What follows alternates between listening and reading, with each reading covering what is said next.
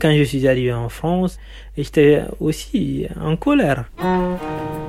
On a l'impression que tout le monde est contre les étrangers. Je veux dire les politiques. Il y a quand même un acharnement. Donc j'ai écrit des poèmes assez forts. Je regardais juste, du coup, là, il y a un joli tableau. Je ne suis pas migrant. C'est la, la pastel. C'est très beau. C'est Armel Mandar qui a fait ce tableau. C'est mon éditeur aussi. Je ne suis pas migrant. Je suis une flamme de liberté, le monde est mon pays. Ça, c'est extrait d'un de... Dans le premier poème de catalogue d'un exilé. Du coup, vous avez commencé à écrire en Italie, dans ce camp de Bolzano, parce que vous n'arriviez pas à trouver le sommeil, parce que vous aviez envie de lire. Oui, j'ai commencé à écrire pour me lire. Je lisais, ça m'aidait à m'endormir. L'écriture, pour moi, c'est un refuge aussi. La poésie, c'est l'endroit où je me sens le mieux. Quand je lis Victor Hugo, quand je lis Arthur Rimbaud, je me sens protégé parce que au final, c'est le même langage. C'est le langage de l'espoir aussi. Et euh, j'ai choisi de venir en France parce que certainement c'est le pays que je connais le mieux par sa culture.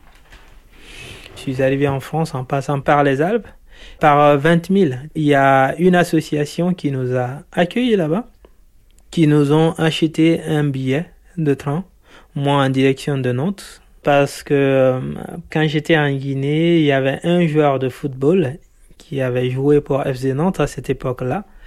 Donc je ne connaissais absolument rien de Nantes, à part Ismaël Bangor a joué ici. C'est pour ça que vous avez choisi Nantes, à cause du joueur de foot? C'est exactement comme ça que j'ai choisi la ville de Nantes. Et j'ai eu la chance euh, parce que il y a une association qui m'a accueilli tout de suite, qui m'a confié à une famille d'accueil où je suis resté pendant plus de un mois. Je passais toute la journée à la médiathèque qui n'est pas loin d'ici. J'écrivais, je lisais et euh, il m'est arrivé un moment que euh, je n'avais plus de papier pour écrire. Je n'avais pas d'argent ni rien.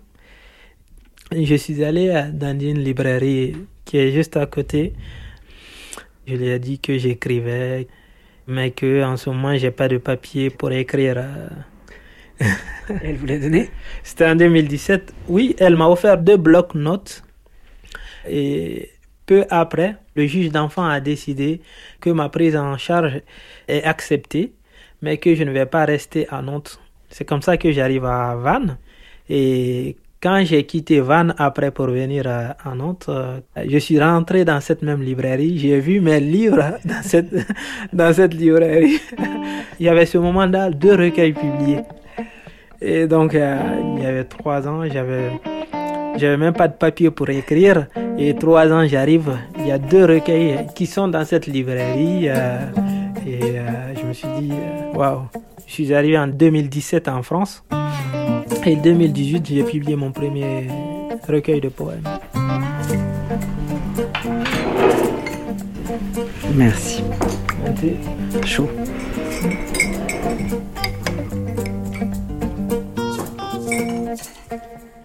Comment vous les avez trouvés, vous, vos premiers éditeurs? Alors, quand on m'oriente dans le département du Morbihan, j'arrive à Vannes. Vannes, on me dit, il n'y a pas de place ici. Il faut euh, aller euh, à côté, dans une commune qui s'appelle Le Bono.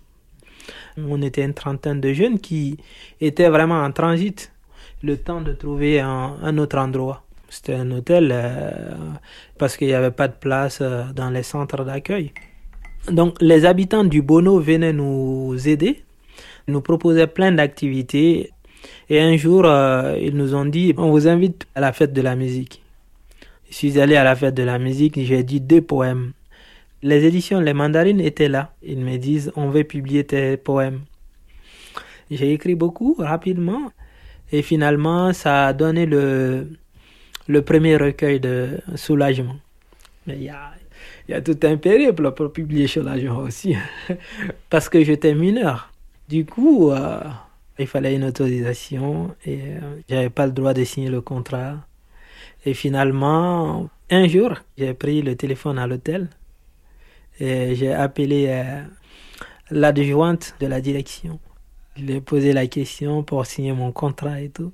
On a discuté longuement. Elle me disait il faut que tu attendes tes 18 ans. Tu sais, c'est pas simple.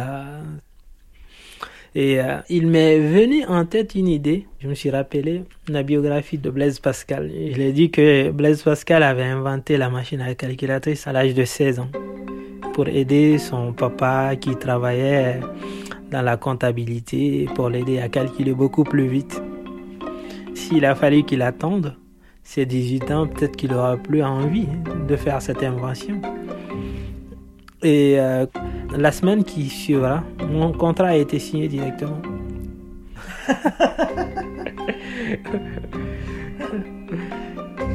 incroyable.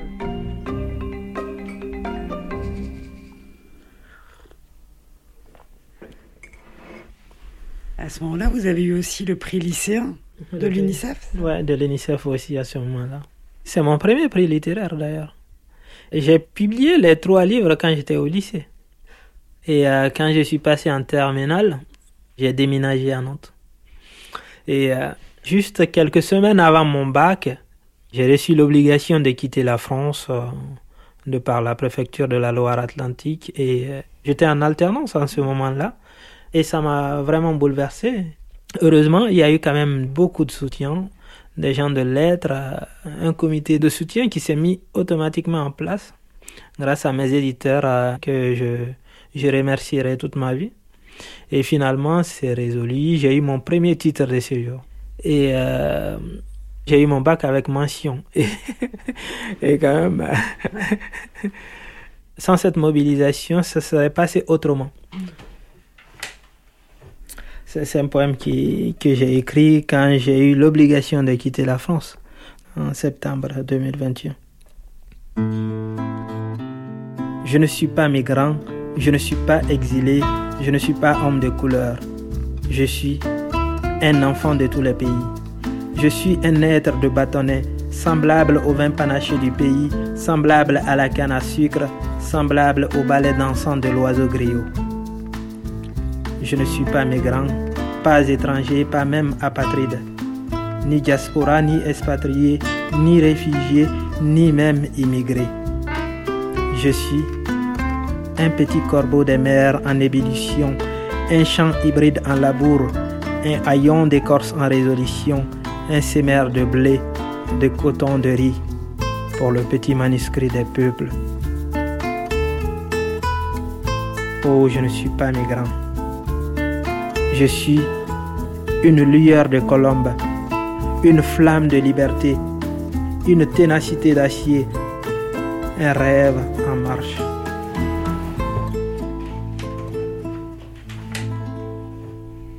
Et maintenant que vous avez des papiers, vous pensez retourner en Guinée voir votre famille? Oui, j'y pense euh, tout le temps. Depuis que j'ai obtenu mon premier titre de séjour, j'y pense. Parce que j'ai besoin de, revoir ma famille, de revoir euh, ma soeur, mes amis aussi. Et les endroits que j'ai aimés, les endroits que j'aime encore aujourd'hui. La nourriture, les saveurs aussi de Conakry, euh, l'odeur de cette cité et le pain de la ville, les mangues mûres et les orangers de là-bas. Mais le moment n'est pas encore arrivé. Et je ne suis pas prêt encore émotionnellement. Le moment, vous saurez quand il est arrivé, euh, vous le saurez Je pense qu'on sait. Quand le moment est là, on le saura.